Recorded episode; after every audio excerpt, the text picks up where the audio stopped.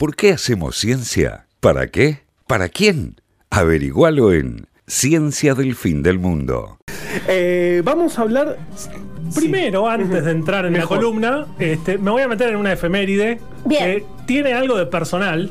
este, Yo porque- también tengo una efeméride personal, pero decí la tuya primero. Bueno, eh, y voy a contar un poquitito, si me lo permiten, porque hoy, en, en el mismo día de hoy, no en la semana, no, no, hoy, 29 de mayo de 2021, se cumplen 100 años del nacimiento de Ricardo Aníbal Marni, que Ajá. seguramente a la gran mayoría no les dice nada de este nombre, pero el doctor. Marni es eh, una especie de, de eminencia dentro de la inmunología en Argentina. Eh, bueno, obviamente nació en 1921, un 29 de mayo.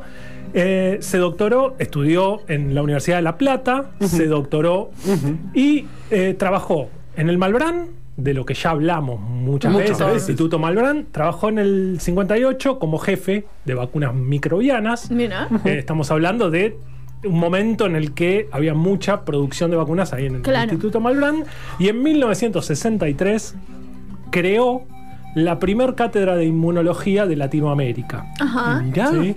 De hecho, antes la inmunología se enseñaba en las facultades como una parte de la microbiología. Claro. Este, Claro, de hecho, nuestra En, en nuestra facultad es una materia claro, microbiología y microinmuno. inmunología.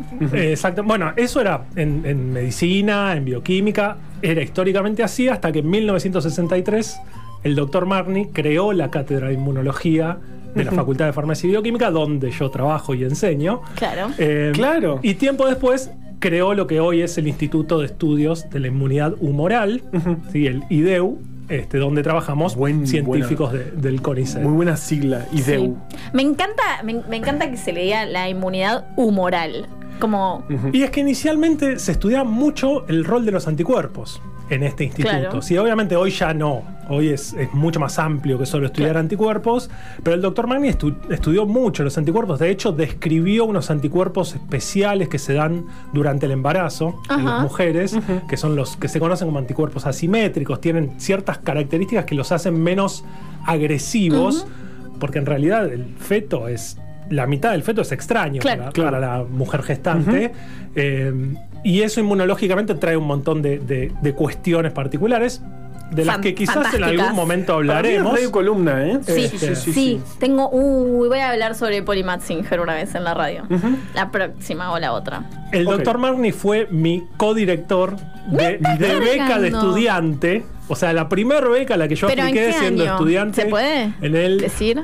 eh, 99. Ah, entonces es una pers- fue una Este- persona muy longeva, digamos. Sí, y de hecho fue a trabajar al instituto hasta el día anterior a su fallecimiento. No. Sí. ¿Cu- Y cuándo? obviamente cuando nos enteramos nos quedamos todos Claro. Claro, y helados. ayer, terrible. Este, él falleció en el. eh, bueno, ahora se me perdió el dato. Bueno, no, no No fue hace muy poco. claro. el hace 15 de diciembre de 2004. Ah, Claro. ¿sí? Vivió un Este, montón de años. Sí. Y, Y trabajó toda hasta su el vida último día, trabajó hasta el anteúltimo en el día. instituto. este, que Ustedes- ahora lleva su nombre Claro. claramente. Espectacular. ¿Les gustaría eso? ¿Trabajar hasta el último día de su No, vida? no, Yo no, me, yo me no, quiero no, déjame jubilar. descansar. Sí. Dale. Vos, vos, vos, Dani, te Sí, Dani va a yo- trabajar Dani hasta va el último día, es obvio. Sí, sí, sí, obvio. sí, sí, sí. Y después le van a poner Me tu parece nombre al bien. instituto. No, se- no ya, ya tiene otro.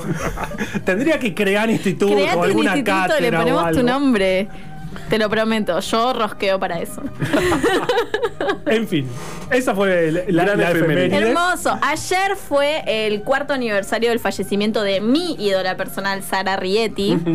Gran científica de acá. Pueden, tiene- exacto. Pueden busca- encontrar su historia en nuestro espectacular libro Científicas de Acá o en nuestro blog científicasdeacá.com barra blog. Eh, eh, Sara Rietti es todo, fue todo. Todo para siempre. Eh, no voy a decir nada, vayan, busquen la historia Eso, y búsquenla. porque es maravillosa. Bien, espectacular. Hola, si te gustó esto que escuchaste, suscríbete al podcast y entérate al instante cada vez que subimos nuevo material. También puedes seguirnos en Twitter y en Instagram en arroba ciencia-fm. Ciencia del fin.